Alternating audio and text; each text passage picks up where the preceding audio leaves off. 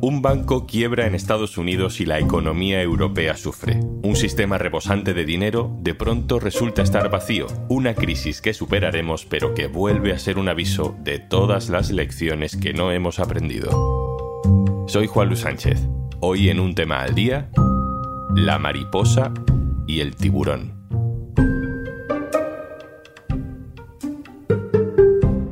Una cosa antes de empezar. Hola, soy Juanjo de Podimo. Sabes que Podimo es una app en la que puedes escuchar un montón de podcasts de True Crime, conversaciones loquísimas, entrevistas, humor, vamos, un poco de todo. Y por ser oyente de un tema al día, te regalamos 60 días para que puedas escucharlo todo gratis. Entra en podimo.es barra al día y consigue tus dos meses completamente gratis. La metáfora ya nos la sabemos todos. El aleteo de una mariposa en cualquier lugar del mundo puede desencadenar una secuencia de pequeñas variaciones en el sistema que lo pongan en crisis. Lo que pasa es que en nuestro mundo, dominado por un sistema financiero mal regulado, los más sensibles a los aleteos de las mariposas parecen ser siempre los mismos, los tiburones. The biggest bank collapse since the 2008 financial crisis. And it shut down today. It's called Silicon Valley Bank, and it is one of the tech industry's largest lenders. Also lends Silicon Valley Bank. El nombre del banco protagonista de esta crisis parece lo que es. El sitio donde empresas prometedoras de la economía digital en Estados Unidos meten toda la inversión que reciben por parte de gente a la que le gusta el riesgo. Es un banco enfocado en startups, un sector donde el dinero abunda y la regulación escasea. Un banco de tiburones. La mariposa en este caso fueron los tipos de interés, y una subida de esos tipos de interés acabó ahogando a los tiburones. Estirando la metáfora un poquito más de la cuenta, podemos decir que vivimos en un ecosistema donde hay tiburones por todas partes. Dependemos de ellos, de alguna manera. Así que no nos conviene que se nos ahoguen todos a la vez. Vamos a explicarlo bien. Diego Larrubi, hola. Hola, ¿qué tal? Venga, sin metáforas animales, Diego, que tú tienes conocimiento para evitar las metáforas. ¿Qué tenía este banco de Silicon Valley de especial para que le pasara lo que le ha pasado? A este banco se le conocía como el banco de las startups y era un banco que decidió hace años dedicarse prácticamente en exclusiva a dar servicios financieros a, a, estas empresas que eran de reciente creación, empresas tecnológicas, innovadoras, lo que solemos ver en Silicon Valley. Durante muchos años, cuando estas empresas han tenido mucha financiación por parte de fondos de capital riesgo, de inversores de, en bolsa, pues ha tenido un gran volumen de depósitos que se dejaban en su banco cuando este riego de dinero se ha frenado con las subidas de los tipos de interés, pues este banco se ha dado cuenta de que su modelo de negocio flaqueaba por el lado de, de donde obtenía los ingresos. ¿Y por qué se ha metido en ese lío? ¿Por qué esa situación lleva a la quiebra? Pues por hacernos una idea, en una idea general de qué es un banco, podemos hablar de que su negocio se basa principalmente en toma dinero prestado de, de, sus clientes en forma de depósitos. Son clientes que no necesitan ese dinero en ese momento y lo dejan guardado en el banco. Y el banco utiliza ese dinero para prestárselo a otros clientes que necesitan financiación en ese momento. Los ingresos del banco, pues son los que recibe de lo que gana por prestar dinero y le resta lo que le paga a los clientes por guardar su dinero.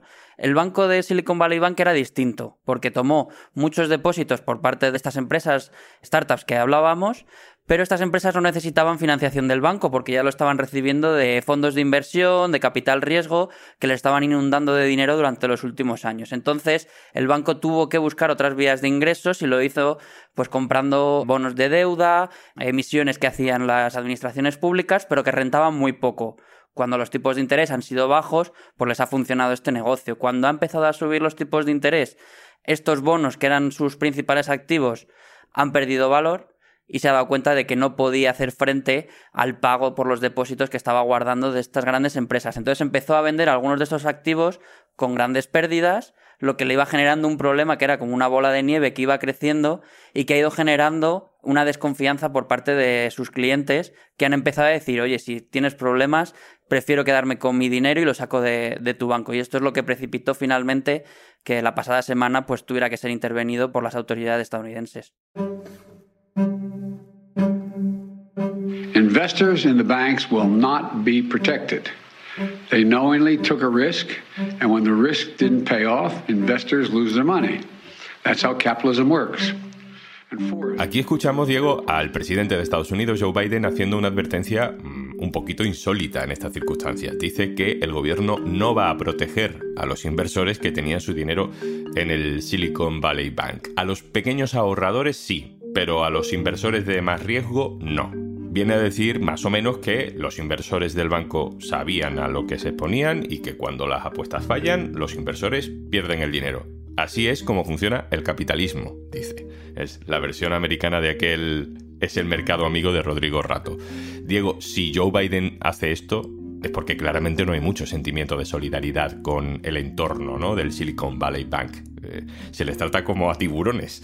¿Quiénes son? Pues cuando vamos a ver quiénes eran los propietarios del Silicon Valley Bank antes de la quiebra, vemos a los sospechosos habituales en el capitalismo financiero de, de, Estados Unidos y también de Europa.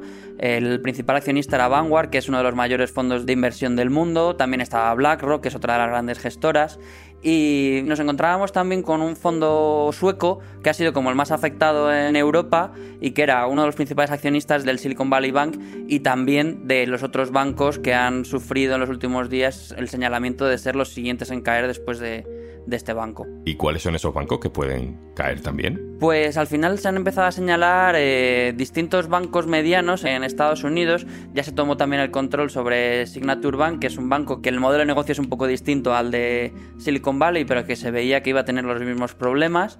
Y se ha puesto mucho el foco en bancos de mediano tamaño y regionales en Estados Unidos que quizá no habían estado tan supervisados como debería haber estado y que han levantado un poco el temor de, sus clientes y de inversores, lo que ha provocado grandes caídas en bolsa y que los clientes hayan querido cambiar su dinero de estos bancos a bancos de mayor tamaño porque entienden que ahora son más, más seguros. Intentemos aterrizar este problema en casa. El lunes los bancos españoles, los bancos europeos también perdieron bastante dinero en bolsa ¿Cómo puede ser que lo que le pasa a un banco tan específico como este en Estados Unidos le acabe afectando a un banco generalista español o, italiano que no tiene conexión, digamos, con esas startups eh, ni con sus inversores? Este ha sido un hecho bastante significativo y que ha constatado una idea de la que se viene hablando desde, sobre todo desde la pasada crisis financiera, y es que todo el sistema financiero está interrelacionado, aunque no esté totalmente y directamente vinculado porque ningún banco español tenía acciones en, en, este banco, ni siquiera se dedican al mismo negocio y ni siquiera tienen los mismos problemas ni la misma regulación, existe un cierto efecto contagio, sobre todo en el ánimo de los inversores, que ven que bueno, que si hay un problema bancario en un lado del mundo, ¿por qué no va a pasar en el otro lado del mundo? Además, en el caso de la banca española y de la banca europea, venía de un momento de que había subido mucho durante el último año, porque los tipos de interés y demás les han beneficiado en su negocio.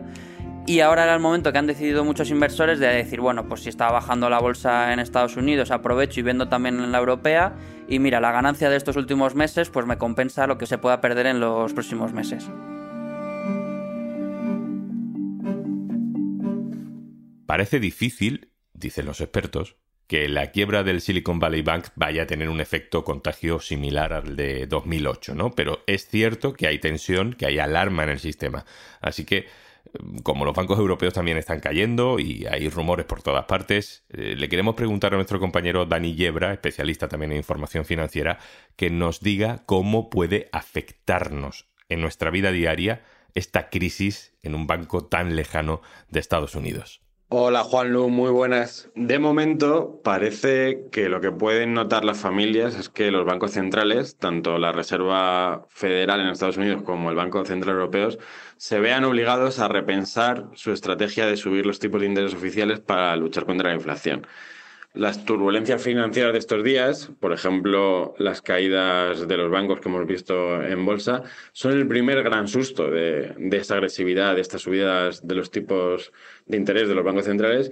Y ya estamos viendo que el Euribor, que es el índice respecto al que se calculan las cuotas de las hipotecas y que refleja las expectativas de subidas de los tipos de interés oficiales, ha retrocedido medio punto, desde casi el 4% que había alcanzado la semana pasada, eh, a cierre del viernes, al 3,5% más o menos de este martes. Y esto ya supone un alivio para las familias hipotecadas. Digamos que lo que está pasando es que si hasta ayer la prioridad absoluta de los bancos centrales era luchar contra la inflación, y para bajarla han buscado en los últimos meses ahogar el consumo y también a las empresas que necesitan financiación, Hoy la prioridad de estos mismos bancos centrales ha pasado a ser la estabilidad financiera. Tampoco es que el escenario haya girado tanto como para que lo que se pueda esperar sea una bajada de tipos, pero al menos sí una moderación de, de la agresividad. Diego, vuelvo contigo. Escuchábamos a Biden antes recordar que estas son las reglas del capitalismo. Han pasado 15 años desde la quiebra de Lehman Brothers, que fue como el máximo exponente de a dónde nos conduce precisamente el capitalismo sin regulación, ¿no? ¿Cómo es posible que 15 años después pueda quebrar otro banco en Estados Unidos? ¿No han hecho nada para evitarlo? Pues después de 2008, eh, la verdad es que vivimos que en el sector financiero se impusieron grandes legislaciones, grandes regulaciones que antes no existían para tener un control control mayor sobre las entidades financieras y evitar eh, el colapso de, grandes grupos como había ocurrido hasta la fecha. Y así fue durante muchos años. El problema fue, en este caso, que Donald Trump, cuando llegó a la Casa Blanca, decidió que los bancos medianos, estos de los que estábamos hablando, tenían demasiada regulación y que para crecer necesitaban tener menos trabas burocráticas. Y entonces decidió cambiar una parte de, la ley en la que se entendía que esas entidades más significativas solo iban a ser aquellas que superasen un listón por volumen de activos, que era cinco veces más alto que el que estaba funcionando entonces. Todo esto permitió que bancos como el Silicon Valley Bank, que bajo la anterior regulación hubiesen estado mucho más controlados, hubiesen tenido pruebas de resistencia habituales y se hubiese podido conocer de antemano una situación así, pues escaparan de esta mayor regulación y por tanto no se haya podido controlar de una manera más cercana este problema. ¿Y en Europa? ¿Estamos más protegidos que en 2008? Hablábamos de la regulación de que se había relajado, por ejemplo, en el caso de, Estados Unidos. En Europa esto no ha sucedido y es verdad que el BCE y otros organismos europeos han mantenido un férreo control sobre el funcionamiento de los bancos. Incluso se han creado sistemas para evitar que haya rescates de, de los bancos y precisamente se ha intentado incentivar el que si hay algún banco que tenga un problema, los que salgan perdiendo sean precisamente los inversores y no la gente que tiene su dinero en el banco. Y en Europa no ha habido ningún cambio regulatorio a menos. De hecho, se, sigue vigilando por si tiene que haber algún cambio a más en política de regulación de los bancos. En este sentido, eh, a menudo los bancos europeos se han quejado o han protestado por el enorme volumen que, según ellos, tienen de regulación en Europa y que las traería, en cierto modo, la rentabilidad de su negocio. De hecho, siempre miran al otro lado del océano, a los bancos norteamericanos, y consideran que ellos tienen menos trabas y, otro tipo de marco regulatorio que permite que sea un negocio mucho más rentable del que han tenido los bancos europeos en los últimos años. Diego Larrobi, compañero de la redacción del diario.es especializado en economía, muchas gracias, un abrazo. Gracias a ti. Y antes de marcharnos, Estábamos pensando que posiblemente te apetezca escuchar un montón de podcasts y audiolibros y te venga bien disfrutar de 60 días gratis de Podimo. Así que por ser oyente de un tema al día, si entras en podimo.es barra al día y te registras, los tienes sin sorteos ni letra pequeña. 60 días gratis de Podimo para que escuches tus podcasts o audiolibros favoritos y descubras muchos nuevos. Y ahora también en tu ordenador porque es cómodo descargar Podimo en tu móvil y llevarlo a todas partes, pero también escucharlo mientras trabajas o curioseas las redes sociales. Ves fotos de tu último viaje esperando con ganas al siguiente o buscas recetas para darte un homenaje en tu próximo día libre. Hagas lo que hagas, puedes hacerlo escuchando charlas divertidas, aprendiendo un montón de curiosidades, pasar un poquito de miedo con algunos de los true crimes más impactantes o escuchar ese audiolibro que llevabas mucho tiempo queriendo escuchar y no encontrabas el momento. 60 días gratis de podcast y audiolibros en podimo.es barra al día.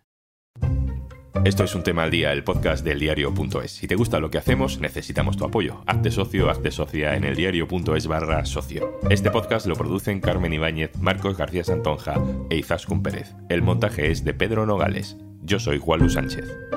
Mañana, otro tema.